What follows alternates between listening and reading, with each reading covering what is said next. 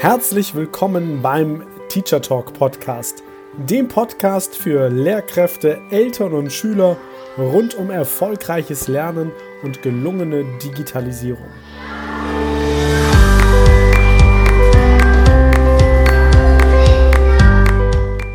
Ist zeitgemäßes Lernen digital? Und wenn ja, wie digital genau? Was ist eigentlich Digitalisierung im Bildungsbereich? Wie verändert sich Lernen durch Digitalisierung? Und wie sieht dadurch die Schule der Zukunft aus? Viele spannende Fragen und noch viel mehr spannende Antworten erhältst du in genau diesem Podcast.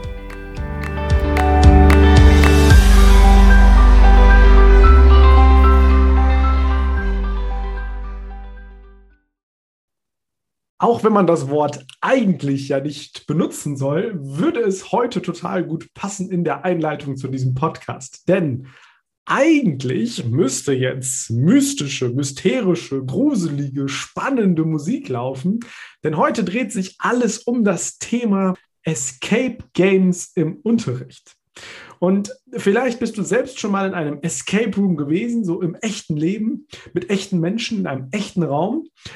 Und dieses Konzept, nämlich in einer Stunde Rätsel zu lösen in einem Raum, um vielleicht rauszukommen oder eine Aufgabe zu beenden, kann man eben auch super auf den Unterricht und auf alle Unterrichtsfächer übertragen. Und heute ist da ein, ein absoluter Experte dazu zu Wort, nämlich Fabian, Fabian Bentlow. Er kommt aus Nordrhein-Westfalen, ist Lehrkraft an einer Gesamtschule mit den Fächern Biologie und Chemie. Außerdem ist er der MINT-Beauftragte bei sich an der Schule und er kennt sich super aus mit Escape Games. Er hat ein kleines Handout vorbereitet für uns, was wir noch verlinken werden. Er wird uns ein bisschen einführen, wie kannst du morgen ganz, ganz praktisch damit starten. Und erstmal herzlich willkommen, Fabian. Ja, vielen Dank, Sebastian. Vielen Dank, dass ich hier Gast sein darf und ein bisschen über, ja, ich sag mal so eine meiner Top-Leidenschaften im Unterricht hier berichten kann. Freut mich sehr. Vielen Dank. Und du hast im Vorfeld gesagt, Mensch, ich, ich frage immer, ne, was soll ich erzählen über meine Podcast-Gäste? Und da hat er gesagt, ach, weißt du, brauch, brauchst gar nicht so viel über mich erzählen. Ich erzähle lieber eine Geschichte. Die ist nämlich viel lustiger und die erklärt, wie ich zu Escape Games gekommen bin. Und ich würde sagen, herzlich willkommen, Fabian. Attacke, los geht's und erzähl mal deine Geschichte. Wie bist du dazu gekommen? Ja, vielen Dank. Ich, das ist eigentlich immer so, äh, da brauche ich gar nicht mehr viel zu sagen. Und ähm, die Geschichte ist so, dass ich seit vielen Jahren ja immer so traditionell sind eine Gruppe von Lehrkräften und ich damals, als es noch äh, irgendwie ohne große Einschränkungen gab, ins Phantasialand gegangen. Das ist so ein riesen Freizeitpark hier in der Nähe von Köln. Und ähm, da war klar, okay, in den Herbstferien, wir gehen ins Phantasialand. So, und so war das dann auch vor, ich glaube, es war 2018 oder sowas. Und ähm, dann sind wir da hingefahren und äh, für die, die es nicht wissen, es gibt verschiedene Eingänge und man kann in, an den Eingängen an so ähm, Telepromptern oder so Bildschirmen kann man sehen, wie lange man warten muss bei den Attraktionen. Und so standen wir dann da in der Schlange und konnten dann sehen, ah, für die tollen Sachen, die natürlich neu waren, muss man jetzt, äh, weiß ich was, äh, 40 Minuten anstehen. Das ist jetzt nicht unüblich. Und dann haben wir noch draußen überlegt, lohnt sich das jetzt? Weil es kostet viel Geld. Meine Kinder waren nur bis 4 Uhr versorgt, vorher die Großeltern. Und äh, die äh, Zeit lief dann quasi. Und dann haben wir schnell gesagt, nee, wir machen das jetzt nicht. Aber wir haben uns natürlich jetzt den Tag freigeschaufelt, braucht eine Alternative, wollten ein bisschen Spaß zusammen haben, in der Gruppe was machen. Und damals war es so die Zeit, wo zum ersten Mal diese Live-Escape-Räume aufgeplöppt sind in den großen Städten. Ich hatte da auch schon ein paar von gemacht und dann haben wir versucht, spontan da was zu bekommen.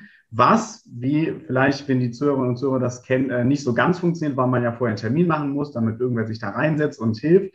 Ähm, also leider hat das nicht geklappt und dann sind wir zu Plan C dann übergegangen. Es gab nämlich da schon diese Zuhause-Escape, nenne ich es mal. Jetzt Escape Games und Exit Games und wie sie alle heißen. Also die Idee, dass ich nicht in einen Raum gehe, sondern ich kaufe mir ein kleines Spielprodukt und mache das dann zu Hause. Und ähm, dann haben wir gesagt, ach komm, wir fahren zu uns nach Hause, da ist ein großes Einkaufszentrum, da gehen wir lecker frühstücken und dann kaufen wir uns spontan da so ein Exit-Game.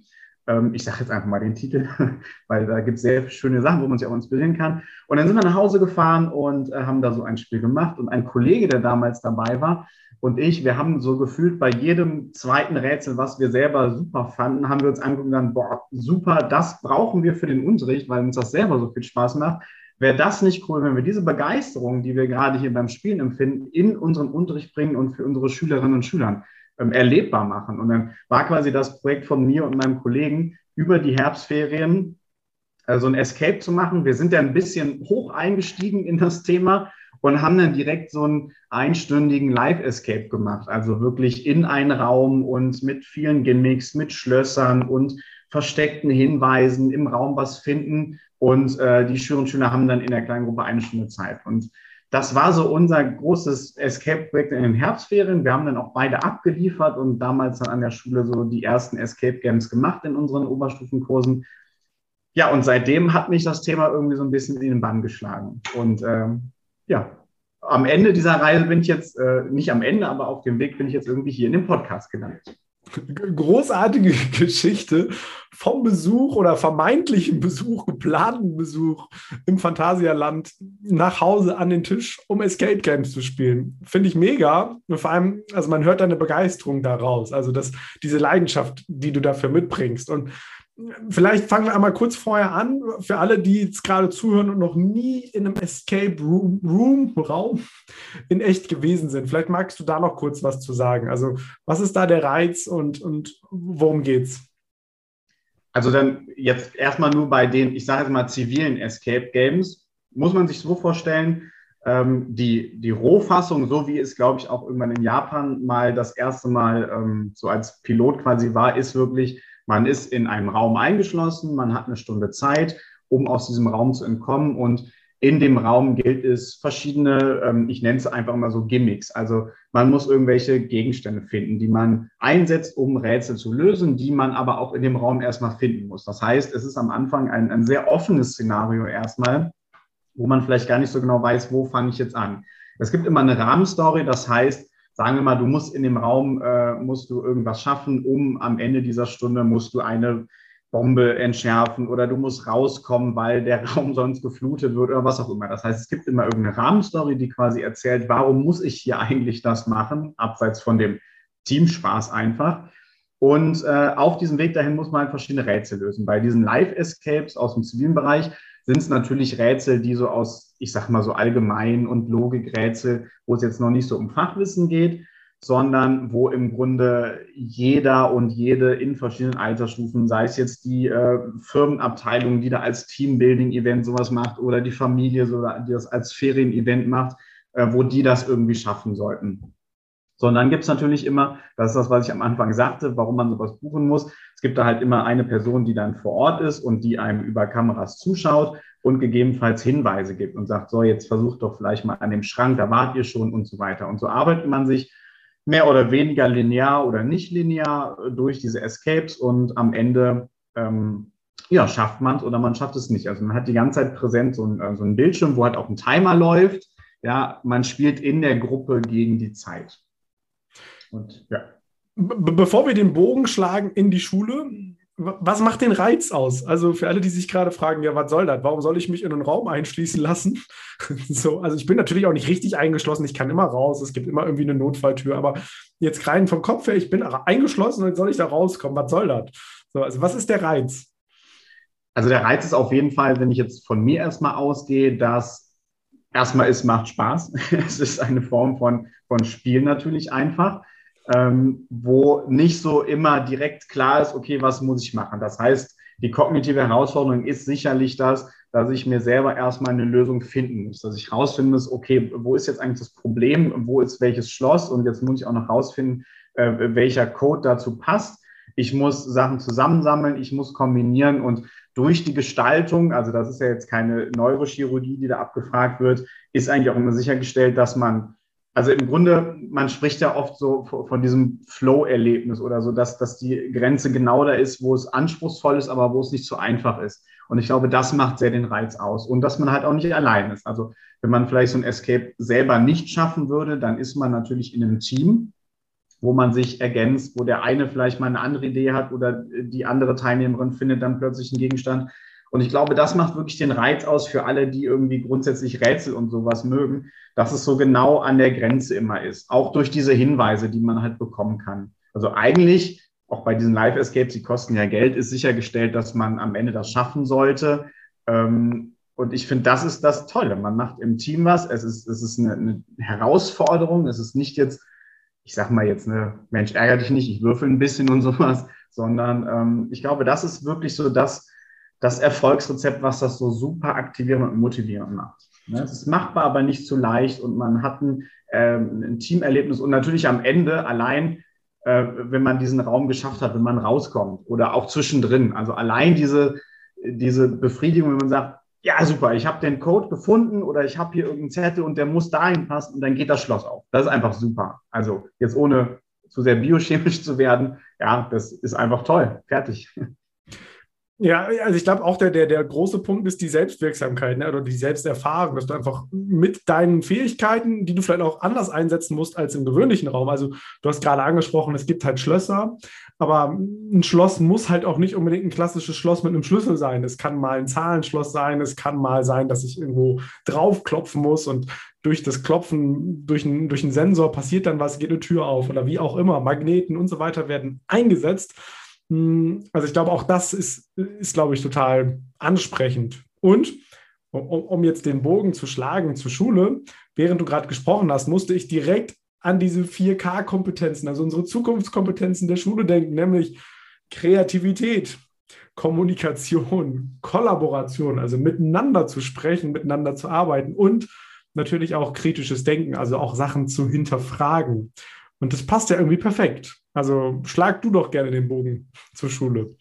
Ja, wo du das sagst, Sebastian, das ist auch tatsächlich das, was ich dann immer erwider, wenn mich Leute fragen, ja, Escape Games, ja, das kenne ich, das sind doch so Spiele. Warum denn jetzt solche Spiele im Unterricht? Ne? Ist das jetzt so für die Vertretungsstunde oder vor den Ferien nochmal ein Spiel? Was soll äh, so äh, Gedöns, Rumgespielerei? Ja, genau. Ne? Und das muss man natürlich auch sagen, das ist Aufwand, sowas zu erstellen. Äh, warum sollte ich dann so eine Spielerei machen? Aber es ist tatsächlich mehr als das, also zumindest in meinen Augen. Ähm, es ist eine Form von Spiel, auf jeden Fall, aber es ist halt spielerisches Lernen. Und was ich ganz interessant finde, wenn man sich einfach mal anguckt, ähm, ist bei mir jetzt was her, das Referendariat, aber ich denke, ich bin so ein bisschen am Ball geblieben. Und du hast selber angesprochen, so die, die Kriterien von einem modernen, kompetenzorientierten Unterricht, also eine Problemorientierung, ein sehr hoher Grad an Schüleraktivierung, dass ich kooperatives Lernen habe.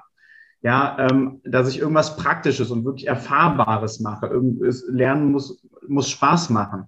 Also ich kann im Grunde diese Kriterien, die ich, ich sag mal jetzt irgendwie so aus einem aus einer, weiß ich was, aus einem Dokument für Referendar, nee, Lehramtsanwärterinnen und Lehramt heißen sie, glaube ich, mittlerweile. Wenn ich das nehme und einfach mal so drüber lege, auch was du eben gefragt hast, was ist so faszinierend an Escape Games allgemein, dann habe ich eine sehr große Schnittmenge. Ich habe eine Problemorientierung, weil nicht ganz klar ist, was muss ich machen. Also ich habe nicht das, lies mal Seite 10 und dann machst du die Aufgaben 1 bis 3. Ich habe was Praktisches, also ich komme aus den Naturwissenschaften, ich habe ganz oft in meinen Escape Games halt auch irgendwelche Experimente, die gemacht werden müssen, die dann zu einem nächsten Rätsel ähm, führen oder einen Hinweis liefern. Ähm, wo es auch nicht darum geht, so jetzt mach mal Schritt eins bis drei im Protokoll, sondern auch wieder so ein bisschen selber überlegen. Schüleraktivierung, ne, ganz großes Thema natürlich. Äh, wenn ich so ein Escape gut mache, dann habe ich da einen sehr hohen Grad an, im Englischen sagt man immer Immersion. Ich glaube, eintauchen, das ist irgendwie nicht so schön das Wort, aber dass einfach man vielleicht auch die Schülerinnen in dieses Flow-Erlebnis reinbekommt, ne? dass sie dann irgendwann sagen, boah, was, wir haben nur noch zehn Minuten, was haben wir in die letzten äh, Viertelstunde gemacht? Ähm, und natürlich kooperatives Lernen, also im, im Team da irgendwas zu machen. Und ich habe auch, ähm, ich erzähle das mal einfach, ich habe ja äh, bei dir im, im, Seminar selber, als du über ähm, über andere Formen von ähm, Lernerfolgskontrollen gesprochen hast, da habe ich ja diese QR-Codes kennengelernt von dir, diese QR-Code-Lernhilfen, die ja eigentlich gedacht sind, um gestufte Lernhilfen für den Unterricht zu machen. Ich komme mal von der Gesamtschule, da ist natürlich Differenzierung ein ganz großes Thema. Ähm, ich habe das dann sofort übernommen für Escape Games. Das heißt, auch in Escape Games, wenn ich das gut designe, dann kann ich mich als Lehrkraft erstmal zurücklegen und habe relativ selbst ähm, organisiert die Schülerinnen und Schüler in so einem Escape drin. Und mit diesen QR-Codes kann ich zum Beispiel dann gestufte Hinweise für die Rätsel geben. Also, alle Kriterien von einem modernen, kompetenzenorientierten Unterricht habe ich in einem Escape Game drin. Wenn ich es gut mache, natürlich. Ja, da kommen wir jetzt mal zu. genau. Wie ich es gut mache. Hm, also, wir haben geklärt, warum ist das durchaus interessant und warum durchaus wichtig. Und wenn man sich das anschaut, so dieser Aspekt Gamification, der, der, nimmt ja auch immer mehr Einzug, nicht nur in der Schule, sondern auch in der Ausbildung, auch später im Berufsleben. Einfach weil wir über Gamification nochmal einen ganz anderen Zugang zu Lerninhalten ja bekommen. Und wir wissen, dass alle ein Computerspiel oder ein, ein Spiel auf einer Spielkonsole, das hat einfach einen bestimmten Reiz auf unsere, auf unsere Kids. Können wir gut persönlich gut finden oder nicht, ist aber so, weil die einfach auch so gemacht sind. Ich habe kleine Erfolgserlebnisse und durch das Erfolgserlebnis komme ich auf eine neue Stufe, kriege dann vielleicht noch irgendwelche Badges und so weiter. Und das ist eben auch der, der Reiz, den wir in die Schule übertragen können. Du hast es gerade schon gesagt, wenn man es gut macht und natürlich auch, das hängt, glaube ich, auch sehr von, von der Situation ab. Also wenn ich jetzt jede Stunde Escape Games mache, also erstens, glaube ich, macht mich das irgendwann als Lehrkraft ein bisschen verrückt, weil dann habe ich sehr viel Auf Vorbereitungsaufwand und zweitens geht der Reiz verloren. Wie kann denn, also vielleicht können wir mal kurz darüber sprechen, wie können denn so verschiedene Formate von Escape Games im Unterricht aussehen? Weil, wenn ich jetzt darüber nachdenke, ich schließe meine Schüler für eine Stunde im Raum ein, dann, dann sehe ich schon die Anrufe, die damit das kommen. Ich höre sie, ich sehe sie nicht, ich höre sie so. Also, wie kann das konkret in der Schule aussehen, bevor wir dann darauf zu sprechen kommen, wie man das dann macht? Ja, also mittlerweile, ich hatte ja gesagt, bei mir hat es so für, vor vier Jahren ungefähr angefangen ähm, mit einem Live-Escape. Das heißt wirklich so die, äh, die sehr aufwendige Sache. Und ich denke, da muss man auch ehrlich sein. Also besagte Herbstferien, die waren dann wirklich damit voll. Und ich habe ähm, in jeder freien Minute, ich war dann halt auch in so einem Tunnel einfach drin gesagt, okay, komm, und da kannst du noch und all sowas. Also allein das Erstellen finde ich sehr, sehr motivierend. Sowas macht mir sehr viel Spaß. Aber ich würde, wenn jetzt jemand ähm, der Hörerinnen und Hörer sagt, okay, ich finde das total spannend, das Thema, ich würde das selber gerne mal machen, dann würde ich nicht mit sowas anfangen, weil es einfach sehr, sehr aufwendig ist. Ich habe natürlich dann auch in so einer kleinen, äh, in so einem Einkaufswaren mir verschiedene äh, Schlösser und sowas und was du auch gesagt hast. Ne? Also man kann da mehr machen als nur hier ist ein Schlüssel und da ist ein Schloss. Und da sind wir dann auch bei dem Punkt, wo ich das schön auf, auf Fachwissen dann anwenden kann. Wie baue ich Fachwissen in ein, in ein Rätselformat ein?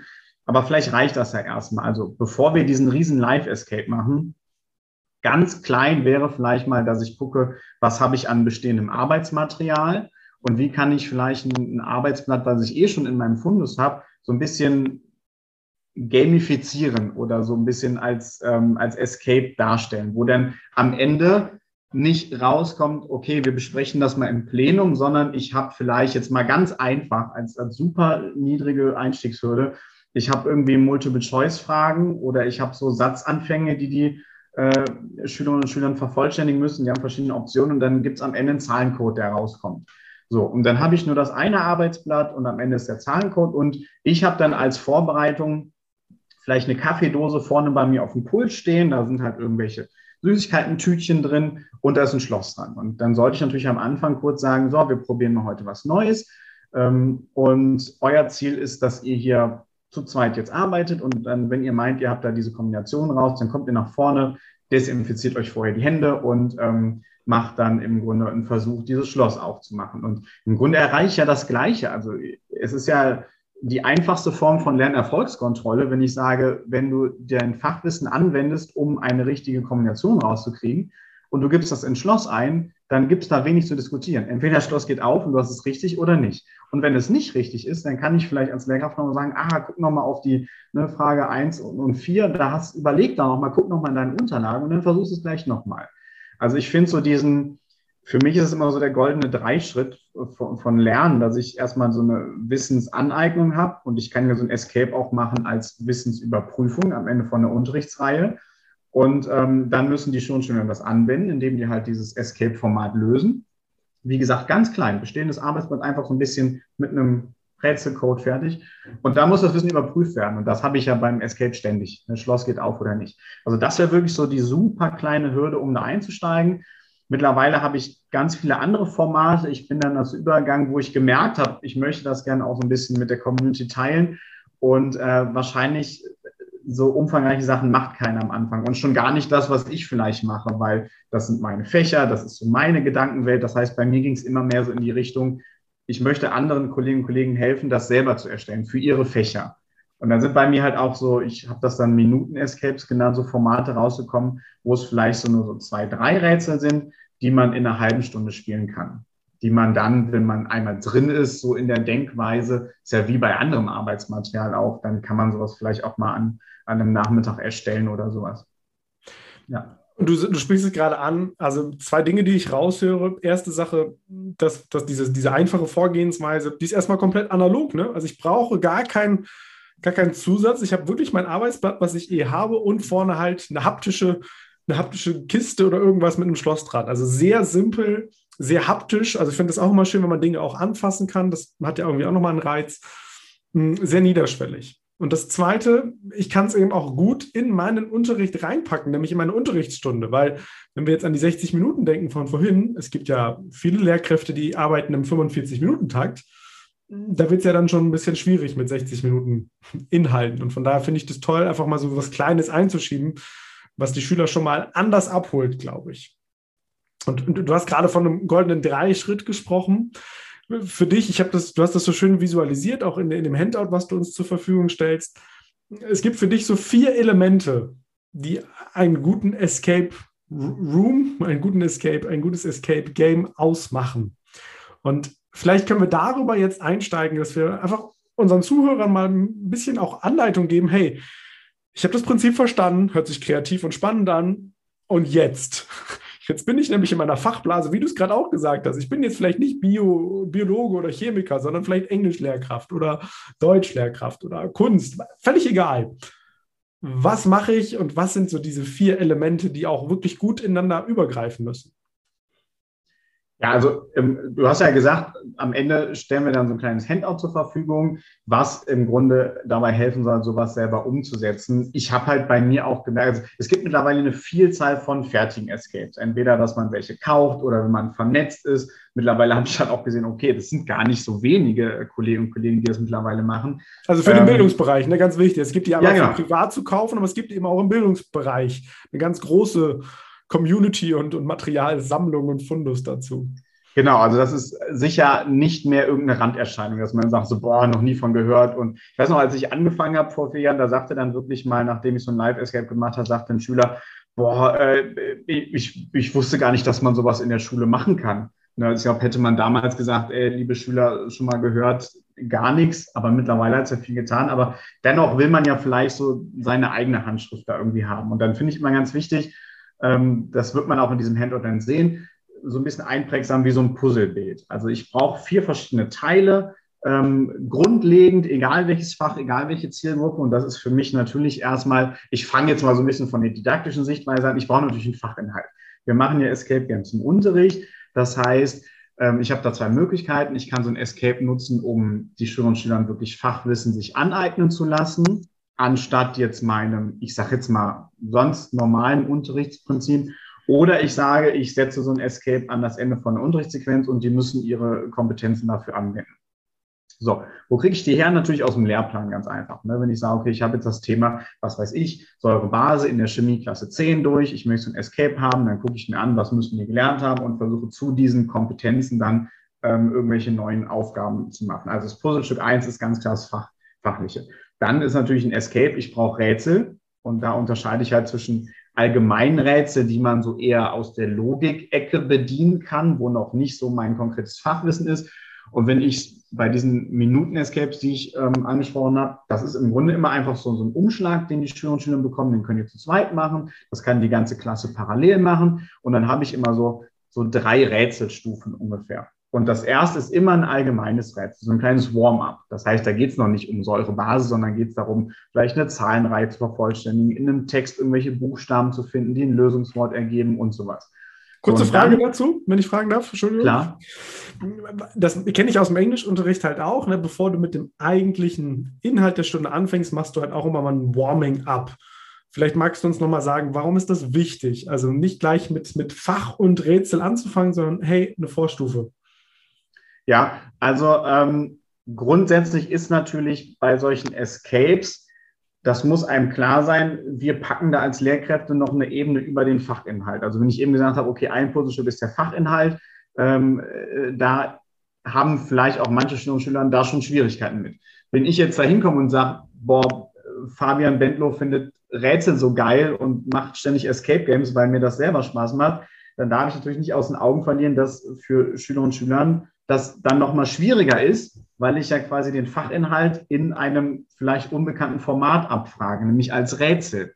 Und die Erfahrung habe ich tatsächlich gemacht. Dann ist es umso wichtiger, dass ich gute Hinweise mache oder eben so ein Warm-up. Das heißt, ich habe die Methode vorher eingeführt und es ist klar, beim ersten Rätsel, da geht es erstmal so, ja, so eine kognitive Aktivierung. Ne? Vervollständige die Zahlenreihe, äh, dreh in so einem, äh, in einem Anagramm dreh das irgendwie um und die Buchstaben ergeben irgendein Laborgerät, was du gleich für das zweite Rätsel, weil du nämlich was praktisch machen musst, brauchst. Ja. Das heißt, dass ich da einfach erstmal nochmal so gucken kann, okay, wie kommen die äh, Schülerinnen und Schüler damit klar, ähm, als netten Einstieg. Und dann ist natürlich wichtig, dass ich immer Hinweise habe. Das heißt, ich will ja nicht, dass die schon beim ersten Rätsel so demotiviert sind, dass sie sagen, boah, ich habe keinen Bock mehr, was soll das? Ja, Oder ähm, ständig sich melden und sagen, Herr Bentlo, äh, helfen Sie uns mal bitte. ja, genau. Also wenn ich das umfangreich mache, dann habe ich das ja auch als Selbstläufer. Das heißt, dann, dann kann ich mich grundsätzlich zurücklehnen und dann nur noch sagen, ja, guck doch mal, kann ich ja auch sagen, ich kann sagen, okay, nach zehn Minuten jetzt alle, die noch nicht bei Rätsel 2 sind, guckt bitte mal in die Hinweise, scannt den QR-Code ne, mit den gestuften Lernhilfen, also den Hinweisen, ähm, damit ihr weitermachen könnt. Ja, also das ist dann natürlich wieder ein sehr kreativer Prozess. Da muss ich meine Schülergruppe kennen und da muss ich mir gut überlegen, wie kann ich da gestufte Hinweise machen. Also im Grunde haben wir da genau die gleichen Überlegungen, die ich als Lehrkraft auch für meinen regulären Unterricht mache. Ja, nur eben, dass ich das diesmal als Rätsel verpacken muss. So, und dann brauche ich ähm, natürlich eine Belohnung. Das heißt. Ja, ich will äh, eine Frage stellen, sorry, bevor wir zur Belohnung kommen. Hm, zu den Rätseln. Du hast nämlich gerade angesprochen, die brauchen ein, ein chemisches, oder könnte, es könnte sein, dass ein chemisches äh, Gerät dabei rauskommt, womit sie dann Versuche machen können. Das heißt, ich kann auch ein Rätsel ganz pragmatisch und praktisch dann anlegen und kann, die sollen dann irgendeinen Versuch durchführen beispielsweise. Also wäre das auch ein Rätsel in irgendeiner Form?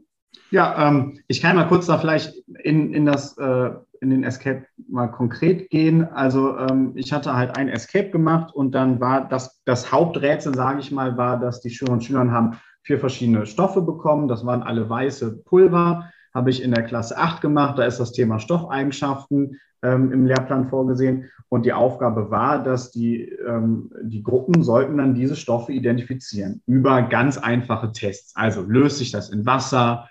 Ähm, ist, ist das sauer oder alkalisch oder was auch immer. So. Und an jedem ähm, Gefäß war eine Nummer dran und es gab eine Tabelle, wo die Schüler dann im Grunde einsortieren mussten. Also in der ersten Spalte ist der Stoff, der löst sich in Wasser, der ist aber neutral. Die zweite ist und so weiter. So. Und am Ende, indem die halt diese Untersuchung gemacht haben und klar gesagt haben, aha, der, der weiße Stoff aus der Dose mit der Nummer 4 drauf, der kommt in die Tabelle in die erste, in das erste Feld. So, und der aus dem Glas mit der Nummer 8 kommt in das zweite. Und so hat sich im Grunde am Ende ein vierstelliger Zahlencode ergeben, mit dem man das, das physische Schloss an der Kaffeedose machen konnte. Aber was haben die Schüler und Schüler gemacht? Die haben das Wissen, was die vorher im Unterricht bekommen haben, nämlich Stoffeigenschaften und wie man das nutzt, um Stoffe zu infizieren, haben sie genutzt, um um dieses Rätsel zu lösen. So, und das ist auch, das ist mittlerweile so ein Ding, das ne, Anfangsunterricht Chemie, das mache ich immer und das habe ich jetzt auch vor den Ferien nochmal ähm, ähm, immer kurz so als kleinen, als kleinen Beschwarzung gemacht. Und das kann ich dann auch später durch einen anderen Stufen machen. Aber, also da soll mir noch mal einer sagen, dass das jetzt kein kompetenzorientierter Unterricht wäre. Ja, und ich habe, das ist natürlich bei den Naturwissenschaften oft einfach, ich habe wirklich einen praktischen Teil, der auch mhm. fachbezogene, prozessbezogene Kompetenzen schult. Mega Beispiel. Also Dankeschön. Ja. Dann, dann, dann habe hab ich das gut verstanden. Ja. Und dann, dann gehen wir jetzt rüber zum, wir brauchen zum, die Belohnung. Also genau. Ähm, eine Sache hatte ich schon gesagt, ne? Süßigkeiten geht immer gut, ist auch Corona-konform umsetzbar und man hat einfach dieses Erlebnis, ich muss ein Schloss aufmachen. Ähm, seit dem letzten Jahr habe ich natürlich auch viel in so digitale Sachen reingeschnuppert und wie man Escapes rein digital oder als, als Mischform machen kann. Das finde ich auch mal wichtig Ne, genauso wie die Debatte, mache ich meinen Unterricht analog oder digital, das ist keine Ja-Nein-Frage, sondern ne, ich brauche eine, eine, gute Mischform. So ist es auch bei Escape Games. Also ich kann natürlich auch einen Escape, den ich analog im, oder physisch im, in der Klasse mache, da kann ich über QR-Codes, kann ich ja beliebig Informationen reinpacken. Die Schüler scannen den QR-Code, gucken sich das Erklärvideo an, danach machen sie ein Quiz und kriegen da am Ende den Code raus.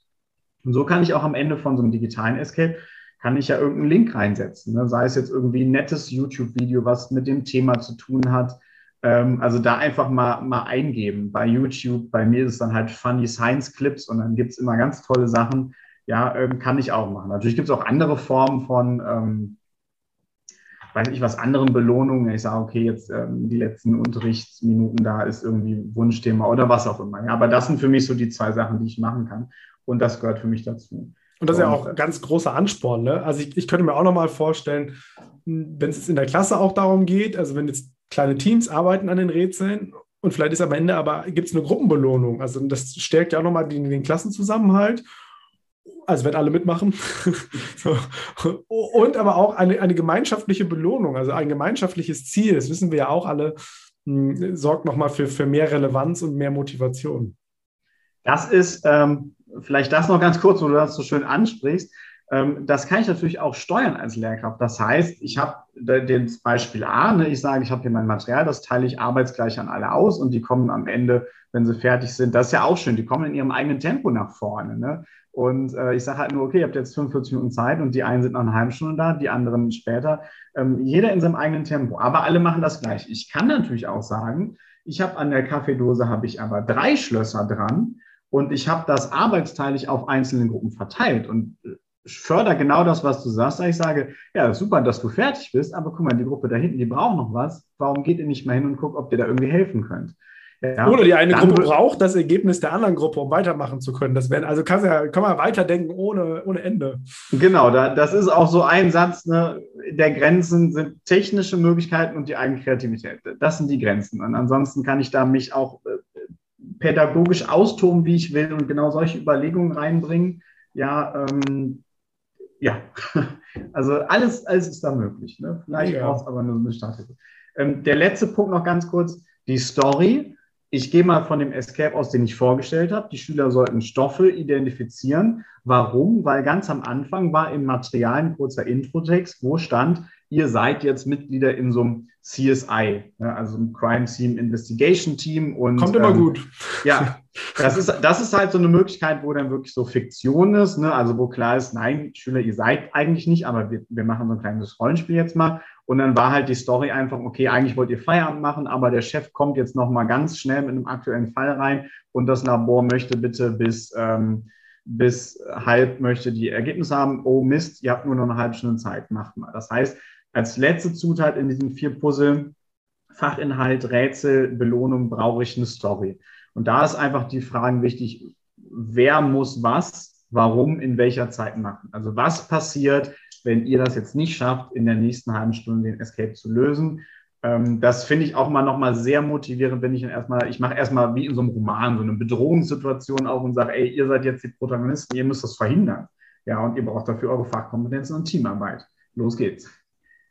Und das wissen wir ja auch, also es ist ja auch mittlerweile bekannt aus der Forschung, dass einfach Storytelling und, und Geschichten uns anders abholen und, und, und, und auch im, im Kopf, also einfach andere Prozesse dann ablaufen, als wenn wir einfach sagen würden, so wie du es am Anfang auch gesagt hast, Seite 35, Nummer 1 bis 3, bitte machen. So, hey, das ist halt überhaupt keine Relevanz, das ist irgendwie total, das kann auch mal sein. Also wir wollen an der Stelle auch nicht, nicht das eine oder das andere irgendwie schlecht machen oder sagen, dass das eine oder andere nicht gut ist, da braucht es die Abwechslung, aber ich glaube eben, es ist ganz wichtig, auch aufgrund, da können wir jetzt, kann man über Aufmerksamkeitsspanne sprechen und so weiter, also was, unsere Kids halt so gewohnt sind, ich glaube, die immer mal wieder auch anders abzuholen. Weil immer dann, wenn was neu ist für unser Gehirn, dann reagiert es halt auch entsprechend darauf. Ja.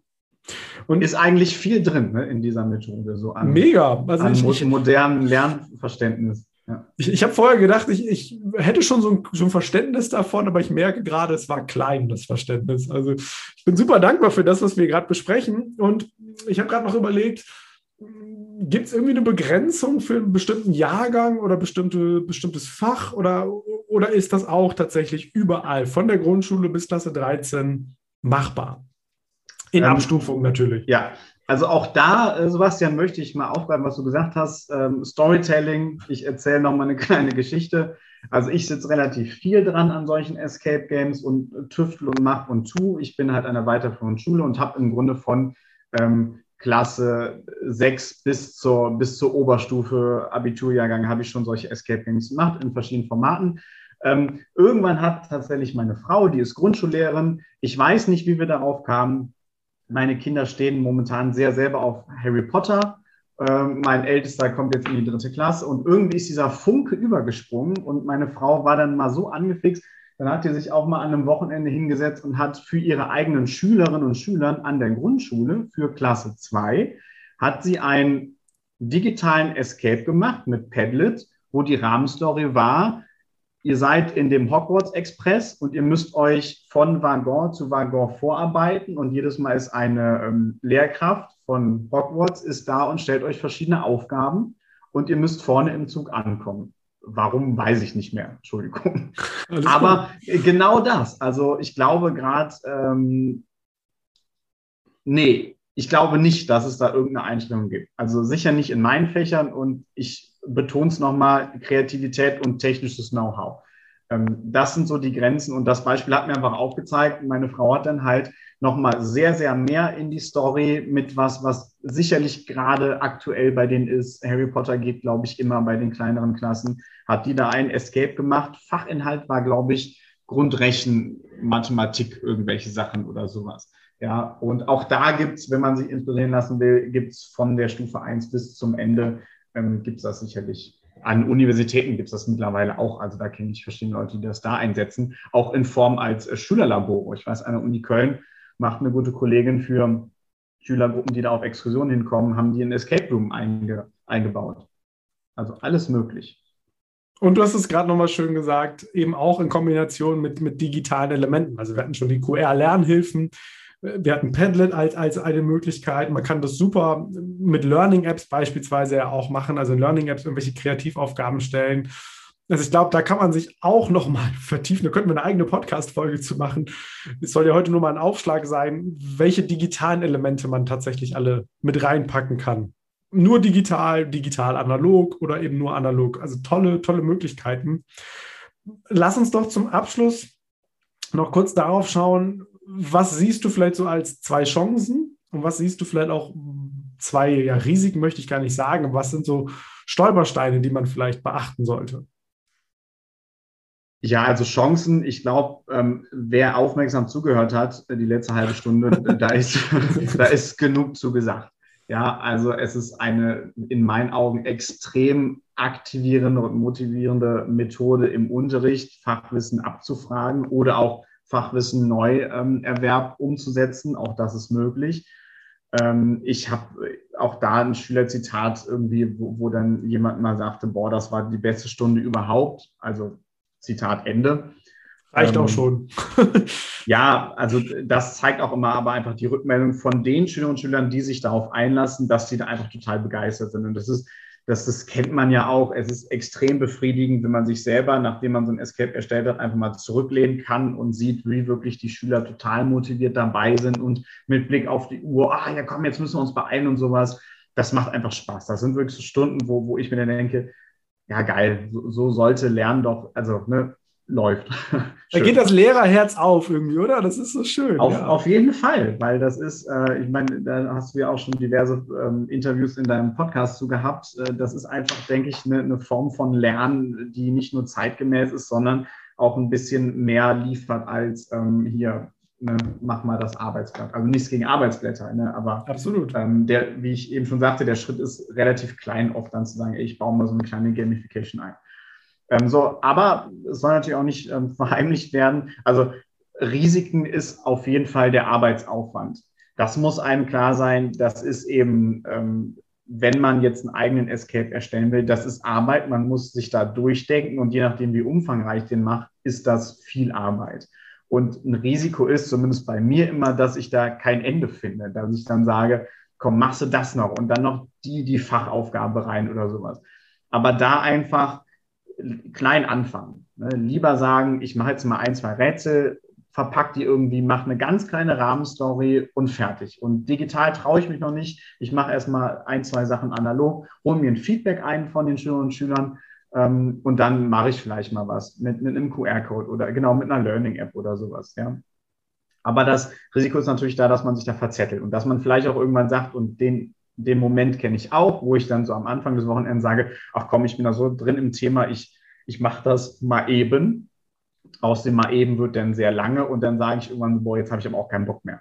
So, das hält dann bei mir glücklicherweise immer nur so ein, zwei Wochen und dann habe ich wieder Bock auf ein neues Projekt. Aber das muss man einfach sagen. Das ist Aufwand und es ist die Gefahr, das kennt, glaube ich, jeder aus der Schulwelt, man verzettelt sich in der Unterrichtsvorbereitung, weil man kann so viel reinmachen. Ein zweites Risiko ist eher von der Schülerseite aus, dass, was ich schon sagte, ich packe über den Fachinhalt noch eine zusätzliche Ebene, nämlich die, diese Rätselebene und dass manche Schüler damit schwer klarkommen. Manche Schüler haben auch einfach keinen Bock. Auch das habe ich erlebt. Und da, da bin ich dann auch ganz ehrlich teilweise so ein bisschen, wo ich denke, ey Leute, nicht mal so, so ein Spiel motiviert euch. Ja, gut, was, was soll man machen? Ja, ähm, aber so dieses Mittelfeld, die vielleicht sagen, boah, ich habe da grundsätzlich Bock drauf, ich komme da aber irgendwie nicht so rein in die Methode. Das kann man so ein bisschen umgehen, indem man das wirklich vorher erstmal vorstellt. Also nicht reinkommen und nicht schon sagen, boah, ich habe hier was Geiles gemacht und hier, ich teile es mal aus und jetzt viel Spaß, weil man ist da selber so im Tunnelblick und hat das ja so durchdacht und für einen selber ist das klar, was man machen muss. Nehmt euch die Zeit und macht das mit den Schülern einmal so eine Einführung. Wie vor jeder anderen Methode. Ne? Wenn ich jetzt ein Mystery mache, dann muss ich das ja auch vorher einführen, damit die Schüler nicht überfordert sind und dann eigentlich genau das Gegenteil entsteht, dass sie dann äh, frustriert sind oder demotiviert. Liebe Schüler, ich hab, möchte in der nächsten Stunde mit euch was ausprobieren. Wir gehen das mal eben durch. Ihr kriegt das Material. Wer von euch war schon mal in einem Escape Game? Dann kann ich darüber kurz reden äh, habe ich ein schönes Unterrichtsgespräch und äh, man muss das einführen. Ja. Das ist wie bei Gruppenarbeit, ne? Wenn du sagst, wenn du das erste Mal sagst, wir machen heute ein Gruppenpuzzle und machst aber keine Erklärung, dann ist halt Chaos. So, und, und das ist halt bei einem Escape Room oder bei einem Escape Game halt genauso. Ja. Ja, aber die Erfahrung habe ich selber gemacht. Also ne, zum Risiko, ähm, wenn man selber dann sowas erstellt hat, man ist da voll drin, immer dann nochmal am Ende auf die Ebene der Schüler runterholen. Und auf die Schüler, die noch nie ein Escape Game gemacht haben. Ja. Und mit denen das durchgehen. Irgendwann ist das klar. Dann sage ich, alles klar, wir machen heute einen Minuten-Escape zum Thema ähm, Ökologie des Waldes. Los geht's. So, dann ja. kennen die das. Ja. Fabian, mit Blick auf die Zeit, es ist eine Freude, dir zuzuhören und ich hätte gerade richtig Lust, selbst wieder zu planen. Also es ist wirklich, du steckst da, steckst da an mit deiner Begeisterung. Hm, also wir werden auf jeden Fall das Handout, was du uns erstellt hast, in die Podcast-Beschreibung verlinken. Das heißt, du findest in der Beschreibung einen Link. Da kommst du zu einem Dokument von Fabian, wo du dann nochmal diese Schritte und alles das, was wir uns heute angeschaut bzw. besprochen haben, nochmal auch für dich als praktische Starthilfe sozusagen nach, nachlesen und nachgucken kannst. Fabian, ultimativer Geheimtipp zum Abschluss um loszulegen, selbst ein Escape Game zu machen? Oder vielleicht, wo ich mich nochmal erkundigen kann. Was ist der absolute Geheimtipp? Ähm, ganz kurz, einfach mal klein anfangen. Es könnte ja gut werden. Das war schon fast ein tolles Schlusswort. Hast du noch eine Empfehlung? ja, also kann ich mich irgendwie, gibt es irgendwie eine Website, wo das gesammelt wird oder irgendwie hast du da noch eine Empfehlung? Weil wenn man anfängt zu, zu recherchieren im Internet, das kennen wir ja alle, dann kriege ich fünf Millionen Suchergebnisse und weiß nicht, wo ich anfangen soll. Ja, ähm, also ich bleibe bei dem Motto, ja, ganz wichtig, einfach mal klein anfangen, klein denken, nicht das Riesending schon mal machen, sondern vielleicht ein Schloss einbauen und von daher Erfahrungen sammeln und weitermachen. Wenn man sich da inspirieren lassen will, ich bin mir relativ sicher, wenn man jetzt eingibt, irgendwie Escape Games oder Edu Breakouts, ne, da gibt es ja keinen, keinen einheitlichen Namen zu und dann mit seinem Fach, da findet man was. Da findet man auch zahlreiche Seminare mittlerweile, wo das nochmal im Detail besprochen wird. Ähm, das wäre so das von der Schulwelt. Ja, aber auch da ist wieder die Gefahr, dass man sich erschlagen lässt.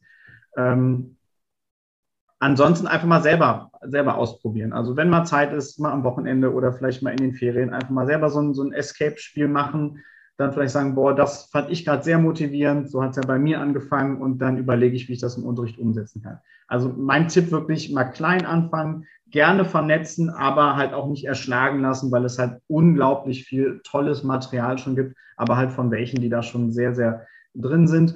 Aber ich denke mal, die meisten, die sind da auch sehr offen. Also ich auf jeden Fall. Also wer im Anschluss hier irgendwie auch im, zu dem Handout noch Fragen hat, ich packe da meine, meine Kontakt Adresse mit rein, gerne anschreiben. Ähm, und ich denke, das ist bei den meisten Kolleginnen und Kollegen so, wenn man die anschaut, ey, ich habe dein Escape gesehen, ich habe da eine Frage zu. Ähm, bisher habe ich da immer äh, Rückmeldungen bekommen und auch sehr hilfreich. Aber einfach mal klein anfangen, es könnte ja gut werden. Und es könnte ja vielleicht selber auch Spaß machen. Dann vielen, vielen Dank für den Einblick. Vielen, vielen Dank für deine ganzen Tipps und Tricks. Es war mir eine große Freude, Fabian. Ja, und danke. ich bin sehr gespannt, wie viele und wer sich so bei dir meldet und äh, welche Escape Games es von dir noch geben, geben wird. Letzter Satz gehört dir. Ja, äh, ich hoffe einfach, es hat ein bisschen Lust gemacht auf Escape Games selber machen. Ähm, ja, und äh, ich glaube, ich würde tatsächlich nochmal das wiederholen. Fangt einfach mal an, traut euch, vernetzt euch und habt Spaß.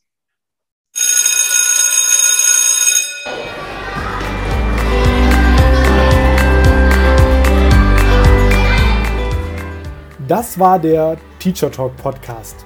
Weitere Infos findest du auch auf meiner Website www.sebastian-nüsse.de und auf meinem Instagram-Profil unter der-lernberater. In einem kostenlosen Telefonat erfährst auch du die drei Geheimnisse, wie du deinen Unterricht und den Unterricht des Kollegiums auf das nächste Level hebst. Schreib mir einfach eine E-Mail an post.sebastian-nüsse.de. Ideen für deinen digitalen Unterricht findest du übrigens in meinem Buch 60 Tools für gelungenen digitalen Unterricht. Bestell es dir einfach über meine Website oder den Buchhandel. Also, bis bald!